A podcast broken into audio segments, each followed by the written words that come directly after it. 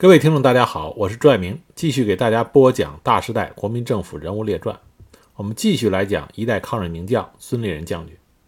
上次我们说到，孙立人辛辛苦苦重新组建了缉私总队六个团，可是其中最能打的第一团和其他两团被分给了戴笠，成为了真正的缉私队。剩下三个相对实力弱一些的三个团被组建成三十八师。参加了中国远征军，开赴缅甸。我们在讲云南王龙云的时候就提到过缅甸。当时的滇缅公路是云南人民创造的奇迹，而缅甸也是中国和盟国之间保持物资运输的唯一的生命线。中国远征军去缅呃去缅甸出征，具有非常的战略意义。很多人都知道孙立人在缅甸作战，一战成名，成为国军的抗日名将。但很多人不了解的是，孙立人他的起步要远差于像抗日名将戴安澜，更不用说像杜聿明、罗卓英他们了。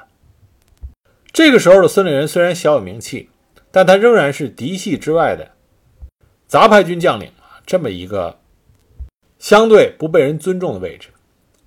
中国远征军当时的组成是三个军，司令官是罗卓英，副司令是杜聿明，下设三个军：五军军长杜聿明，所部二百师师长戴安澜，二十二师师长廖耀湘，九十六师师长于韶。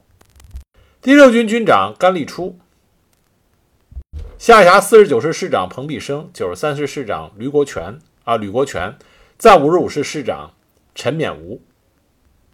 孙立人所在的呢是第六十六军，军长张轸，下辖新三十八师师长孙立人，新二十八师师长刘伯龙，新二十九师师长马维基。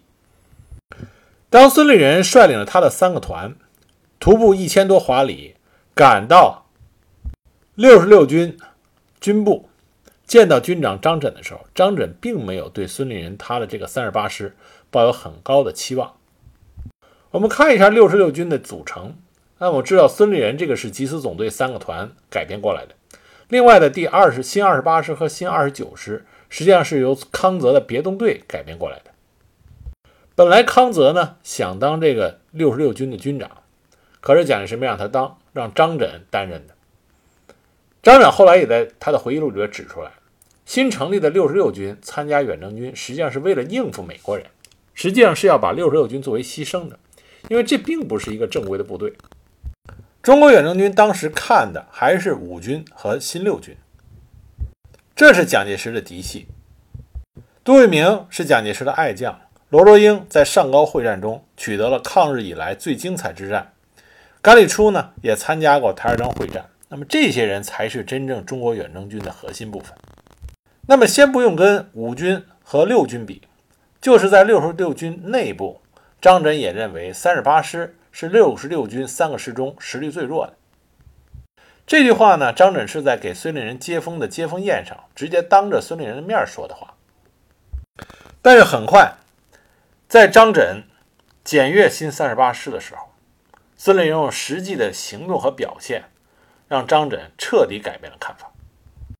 在《孙立人练兵与抗日功绩》这本书里边，留下了这样的记载：说孙立人接到命令，知道张轸。要代替军政部长何应钦检阅新三十八师，所以呢，他亲自去拜见了张轸军长，请示教阅范围。张轸告诉他，不阅兵，不看操练，只看射击和战斗。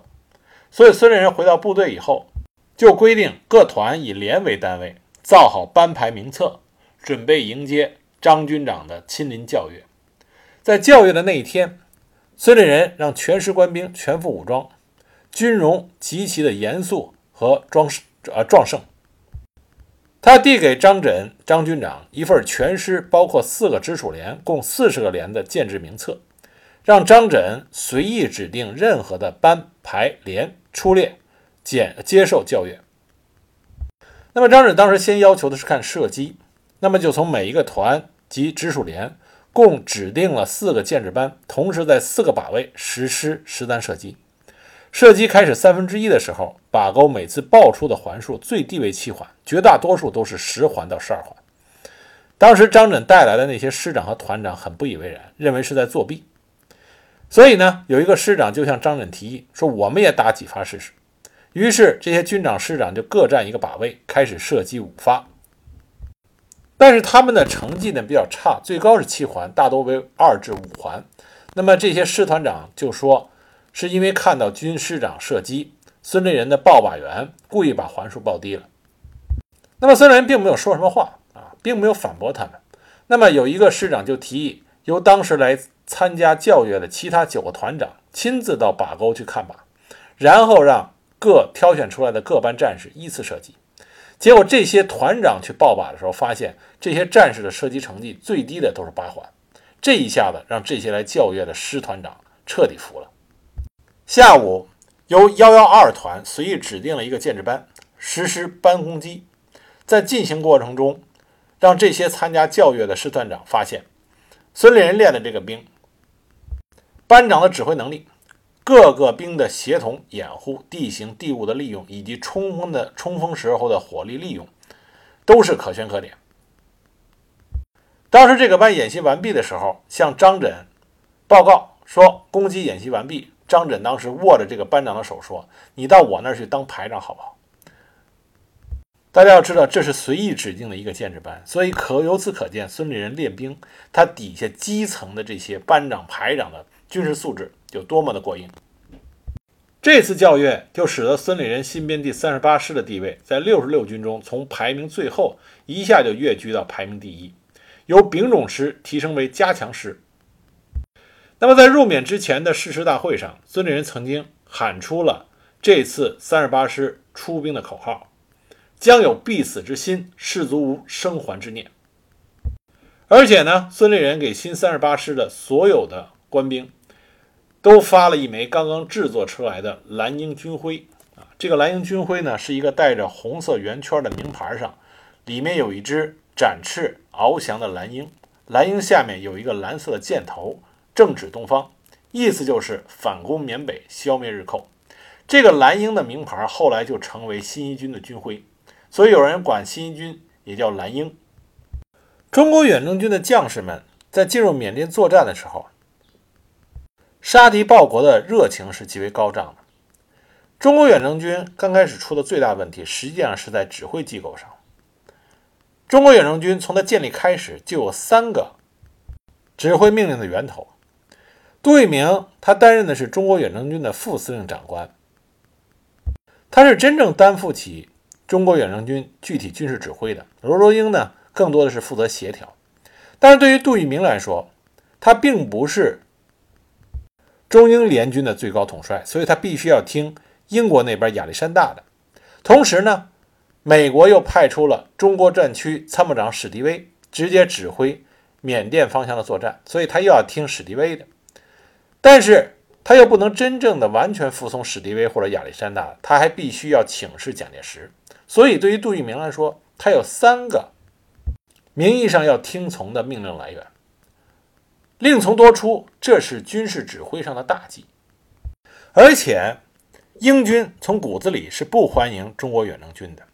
亚历山大这个时候一心一意的想的是放弃仰光，暗中修路，准备撤往印度。所以说，英军当时全方位的想的事情是逃，而不是攻和守。英国人当时心里的小算盘是这么想的：缅甸是英帝国的重要属地，也是印度的屏障。如果让日军占领了，战后。英国还可以从和会上把它收回来。如果让中国军队在缅甸，他们肯定不会走，而英国人后来也不会也无法赶走中国人。所以英国人是不希望中国远征军来缅甸战胜日本人的。在中国远征军进入缅甸之后，到底中国远征军应该以什么样的一个战略思想来制定作战计划呢？蒋介石想的是守。史迪威想的是攻，亚历山大想的是逃，这就形成了一个完全没有统一的目标一致的指挥。在这种情况下，中国远征军要想入缅作战取得大胜，简直比登天还难。而且杜聿明又不是那种将在外将在外，军命有所不受，有这种魄力的军事将领啊，杜聿明就不是这样的军事将领。所以远征军可想而知。后来的遭遇为什么会那么惨？因为你上层的指挥出现了很大的问题。那么有人进入缅甸之后，在仰光失陷以后啊，主要是以五军和六军作为主要的作战力量，在制定作战计划的时候，是以五军、六军为主。六十六军的三个师认为比较弱，所以基本上作为预备队。孙立人的新三十八师就是被作为预备队驻守在腊雾一带。五军二百师师长国军之光黄埔之光戴安澜将军率领着二百师在铜鼓打了一场漂亮的胜仗，以牺牲八百人的代价，经过十二个昼夜的苦战，歼灭了日军四千多人，俘敌四百多人。这就是铜鼓大捷。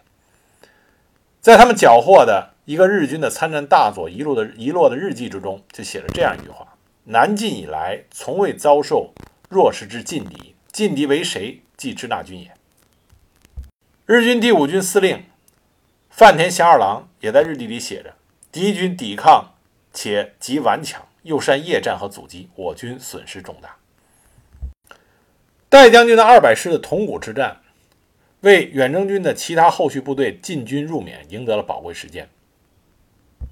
那么远征军大部分入缅之后，五军、六军奔安置到最前线，和日军的五十五、五十六师团以及十八师团展开了激战。那么部队都到位了，无论是蒋介石、史迪威，还也是亚历山大，出于各自的目的，都想搞一次比较大的会战。这就是曼德勒会战发起的原因。曼德勒会战呢，是想以曼德勒为依托。集中中国方面的三个整军，第五、第六和新啊和第六十六军，英国方面是五个整师，共计二十五万人的优势兵力与日军决战。那么这场会战打算是以曼德勒为中心进行的。那么谁来守曼德勒？那这个时候谁在曼德勒城中呢？就是孙立人。孙立人本来是在腊雾当预备队，但是当他按照命令。准备离开拉乌的时候，得知日军的主力第十八师团和五十五师团对曼德勒虎视眈眈，曼德勒当时形势危急，所以孙立人立刻决定让幺幺四团一营的将士留下守护拉乌机场，然后他带领全师剩下的官兵急速向距离两百三十公里处的曼德勒赶去。他进入曼德勒城之后，迅速发布了安民告示，稳定了城内的民心。使得曼德勒城市的秩序基本恢复。那么，因因为他带兵进驻了曼德勒，所以后来呢，就直接被任命成曼德勒的卫戍司令。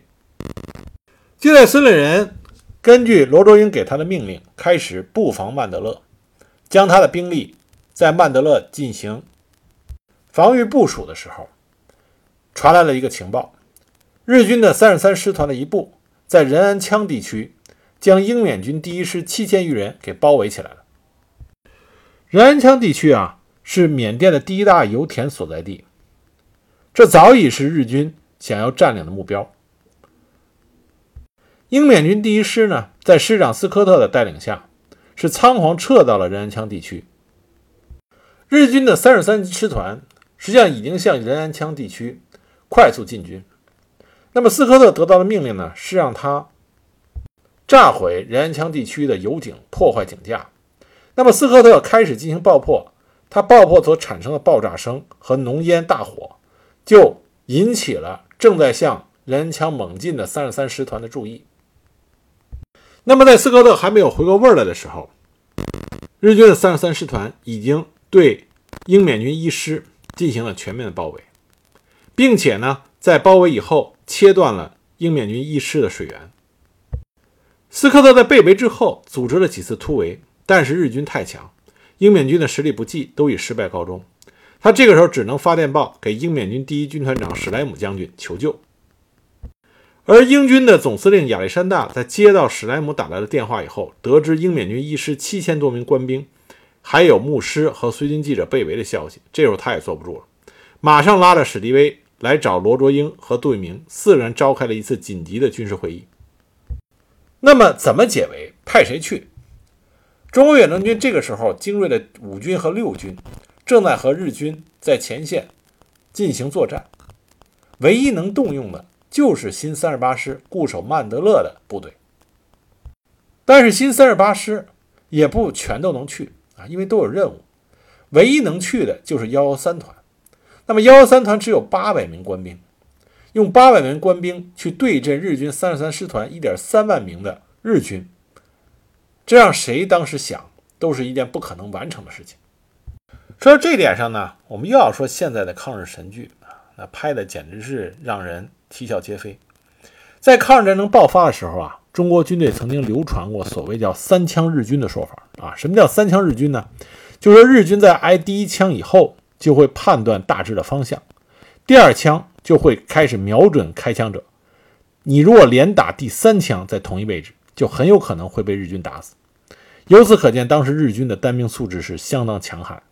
这种军事素质，国军大部分是根本比不上的。关于仁安羌之战，李宗仁曾经这样评价过：“他说，日本陆军训练之精和战斗力之强，举世罕有。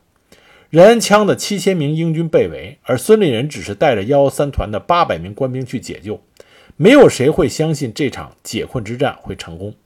但孙立人硬是在日军的合围之中，将一个师的英缅军给救了出来。他究竟是如何做到的？”两强相遇，勇者胜。但在仁安羌之战中，孙立人手下官兵的制胜之道，绝对不是单凭勇敢两个字这么简单。那么，很多人关于仁安羌之战呢，就说，因为仁安羌之战，孙立人只是带了一个团，虽然他把英军救出来了，但从这个战斗的规模来讲，指挥的兵力人数来讲，这不能说孙立人是名将。这种说法从客观上来说呢，并不是说啊不无道理，但是忘了一件事情。的确，我们在评价名将的时候，会谈到名将的指挥能力啊，谈到名将的战略眼光、战术眼光、指挥技巧等等等等。但是，成为一个名将，他最基本的是什么？最基本的是他带出的这支部队的魂魄。一个名将一定是他这支部队的军魂所在、胆魄所在。这就是李云龙所说的亮剑的精神。一个能带着一团的兵力杀破敌胆的，不一定将来是名将，但是一个名将一定能带着一团人杀破敌人的胆。那么，在亚历山大和史迪威的请求之下，一九四二年四月十六日，罗哲英下了一道命令，他命令三十八师副师长齐学启与幺幺三团团长刘放武一起，率领幺幺三团的一八百名官兵。前去解仁安羌英缅军一师之围。齐学启将军啊，一直和孙立人共同训练部队，两个人是很好的搭档。齐学启将军也是清华毕业生，后来到美国念的军校啊，所以跟孙立人的履历很相近。这边我多插出一句啊，清华北大的大学生，在那个大时代里，为我们的民族、我们的国家。贡献了非常多的啊年轻才俊，我们在另外一个专辑里讲到过的东北抗联第一枪打响的两个人张甲洲和于天放，那就是清华的高材生。而在遥远的南方缅甸，率领着一团将士勇闯敌阵的孙立人与呃齐学启，这也是来自于清华的高材生。这就是那个大时代。我们中国虽然在整体国力上还比较落后，但是我们在民族教育、在对青年的培养上，并不弱于当时的西方强国。那么回过头来接着说幺幺三团，幺幺三团这个时候对于英缅军来说啊，尤其是英英缅军的第一师，就是他们的救命稻草。但是对于史莱姆将军和亚历山大来说啊，亚历山大将军来说。幺幺三团在他们看来，只是他们做到了他们能做的和应该做的，结果他们并不看好。而罗卓英、杜聿明来说，幺幺三团更是一个弃子，来换取一个通力合作的名声。我们要注意到，在罗卓英的命令里边，去领兵援救英缅军第一师的是幺幺三团的团长和三十八师的副师长。罗卓英没有让孙立人去，孙立人是主动去找罗卓英请战的。当时孙立人到了罗卓英的指挥部，罗卓英不在，有一种说法呢，说罗卓英当时是故意躲着不见孙立人。总之，罗卓英的参谋长杨业孔代替罗卓英接待了孙立人。孙立人当时要求自己亲自率兵去援救英缅军第一师，那么杨参谋长说什么也不同意。最后，孙立人是拍着胸脯说：“如果最后因为这个决定要承担什么责任的话，孙立人。”他愿意承担所有的责罚。说完以后，孙立人就转身乘车前往仁安羌前线。实际上，孙立人是一路追过去的。他追到部队的时候，已经到达了拼墙河啊！拼墙河是仁安羌日军包围圈的外边。而齐学启和刘放武率领幺三的幺幺三团的官兵到达拼墙河北岸的时候。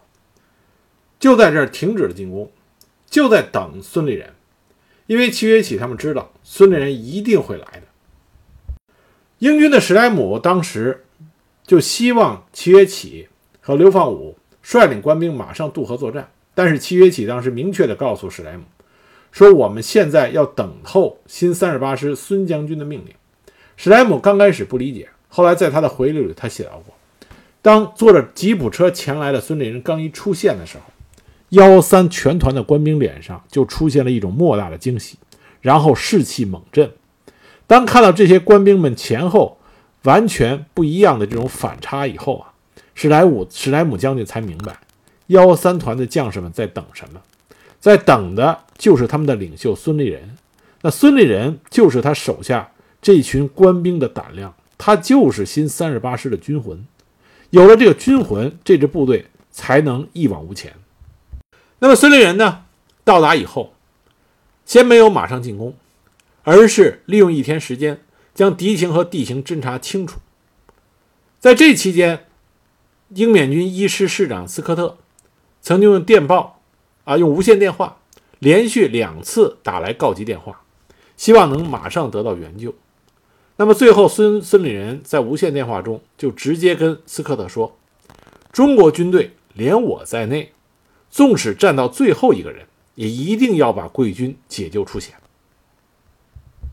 孙立人也很清楚意识到，他所率领的幺三团和日军相比，在人数上相差太多。因此，这个援救的军事行动最关键的一点，不是说要将日军打败，而是要在日军的包围圈上撕开一个口子。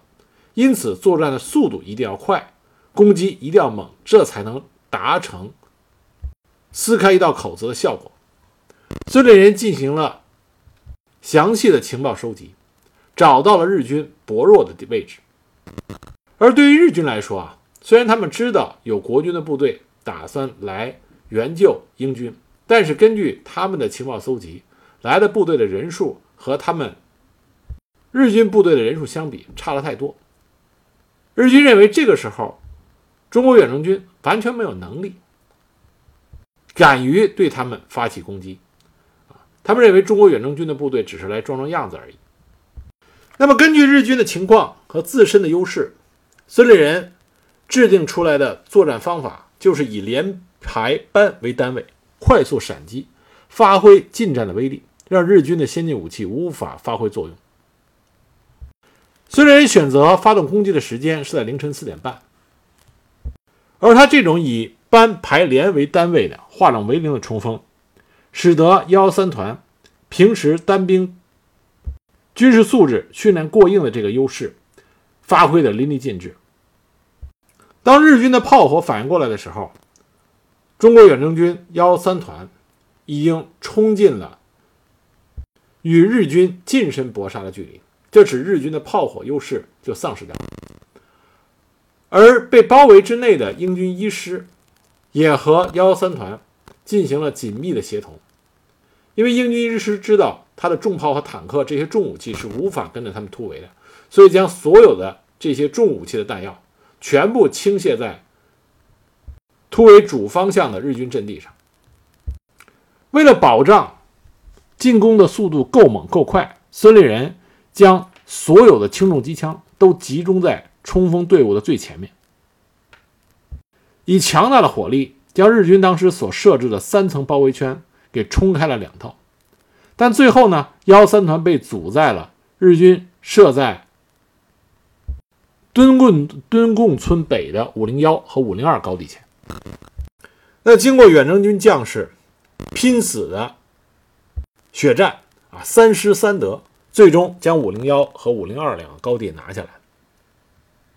这口子一打开，英军一师就像洪水一般的跑了出来。本来都想着没有生路了。这一下子被幺幺三团打开一条生路，这些英军的喜悦心情自然溢于言表。当时很多人就高呼着说：“中国万岁，中国军队万岁！”仁安羌大捷，当时一共解救了英缅第一师七千余人，英军俘虏及美传教士、随军记者等五百余人突围。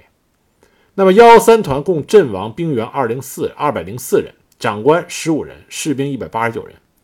当时担任主攻的第三营营长壮烈殉国，日军共伤亡一千四百余人，伤亡人数是中国远征军的两倍。仁安羌大捷出乎了当时在缅甸战场上所有盟军指挥官的意料之外，史迪威高兴得像孩子一样。亚历山大在一九四二年五月三日亲自给孙立人发了一封致啊致谢函，那么致谢函这么写的。孙师长将军麾下，仅代表我军第一军及其他英帝国军队，对阁下的热诚相助及贵师英勇部队援救比肩作战之盟军美德，深致谢忱。本人奉英皇陛下命，赠阁下以英帝国司令勋章，有感欣慰。因阁下受命掩护贵国第五军之故，未得盘桓，殊以为憾。那史莱姆将军呢，也写了一封致谢函。他这么写的：“孙师长将军勋鉴，欣喜亚历山大上将已代表英皇赠阁下以英帝国司令荣誉勋章，借此表扬。阁下对比第一军无价之援助，为此敬请接受本人及毕军全体官兵之衷心的感谢和敬贺。在未将该勋章奉上之前，仅先将该勋章之绶带奉呈。”敬启佩戴为导，仅此再深谢忱，并代表全体官兵致意。史迪威是怎么说的呢？史迪威说：“这家伙太有种了，又不怕打仗，一个货真价实的军人。我希望我们有更多的孙立人。我希望英国人永远记住孙立人为他们做了些什么。”那国军是怎么给孙立人奖励的呢？国民政府是奖给孙立人四等云辉勋章一枚。刘放武获得了六等云辉勋章，阵亡的三营营长是获赠了盟军的银星勋章一枚。在国民政府的军职勋章里边，一共是六种，那么云辉勋章的级别排在第五，也就是在他之前还有国光勋章、青天白日勋章、宝鼎勋章、忠勇勋章，然后才是云辉勋章。比云辉勋章再低的就是中勤勋章。中勤勋章想获得极为容易，只要你在国军中服役满十年，你就可以拿到中勤勋章。所以云辉勋章的级别并不高。那么英军给孙立人的这个司令勋章，在英军勋章里排级数排在第三位啊，第三级。后来因为仁安羌大捷呢，孙立人还获得了美国总统罗斯福授予的国会勋章。国会勋章在美军勋章里的地位是非常高的。华盛顿啊，开国的国父华盛顿就第是第一位获得者。罗斯福在他的颁发讲词里边是这么写的：“中国孙立人将中将于1942年缅甸战役在艰苦环境中建立辉煌战绩，仁安羌一役，孙将军以卓越的指挥歼灭强敌，解救英军第一师之围，免被歼灭，后复掩护盟军转移，于千辛万苦之中转战经越，从容殿后。”其智勇兼备、将略超人之处，实足为盟军的楷模。那么有些说法呢，说孙立人之所以得到盟军的这些赞誉和勋章，是因为他是受过西方的军校教育，和这些西方的军人、西方的将领更能说到一块儿去，所以呢，被西方哄抬成了一个标杆式的人物。但我这里想跟大家说的是。面子是别人给的，但同时也是自己挣的。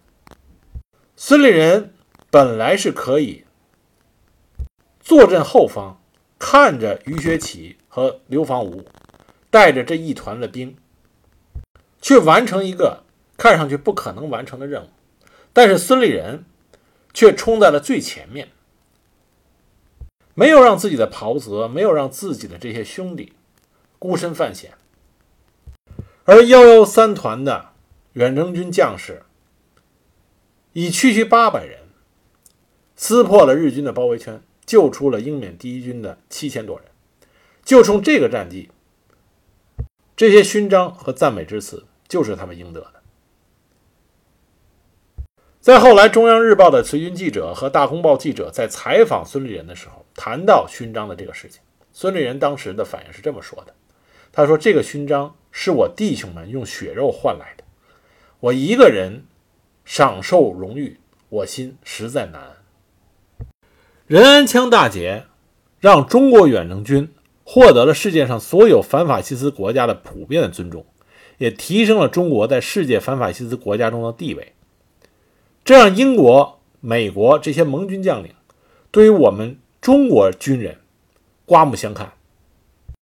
一九九二年四月，美国纽约中文报纸《世界日报》刊登了该报记者沈正柔的洛杉矶专访。题目就是仁安羌战役五十周年纪念，英国军民不忘救援之恩。撒切尔向流放屋致谢。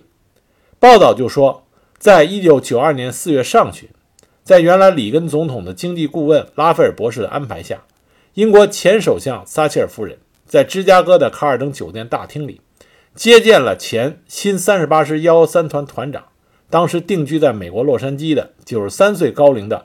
刘访吾将军及其次子刘伟民，撒切尔夫人在见到了刘访吾先生之后，立刻快步向前，握住了刘将军的手，说道：“今天我代表英国政府和人民，对你表示深深的感谢与敬佩。希望将来有时间能坐下来听你详细的述说当年是怎样打赢了仁安羌战役的。”然后又说：“我听过很多关于你的英勇故事。”当年你不但救了七千多名英国人的性命，同时也救了许多其他人的性命。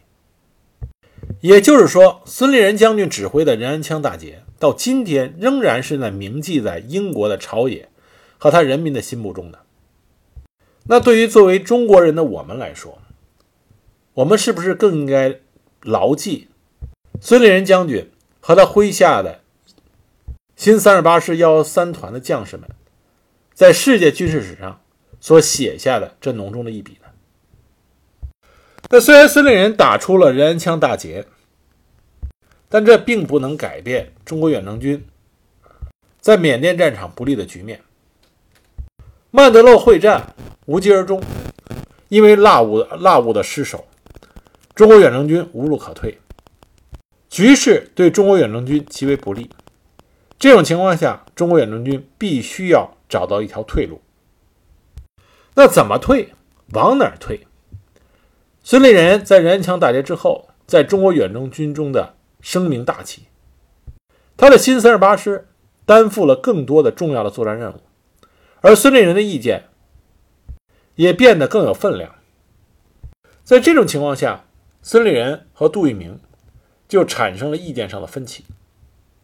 最终，这两个人分道扬镳。他们的意见相左。不仅影响到了中国远征军当时在缅甸的情况，也为后来在东北战场杜聿明和孙立人之间的矛盾打下了伏笔。那么，具体在中国远征军缅甸撤退的时候发生了什么事情？我们下一集呢再给大家来讲。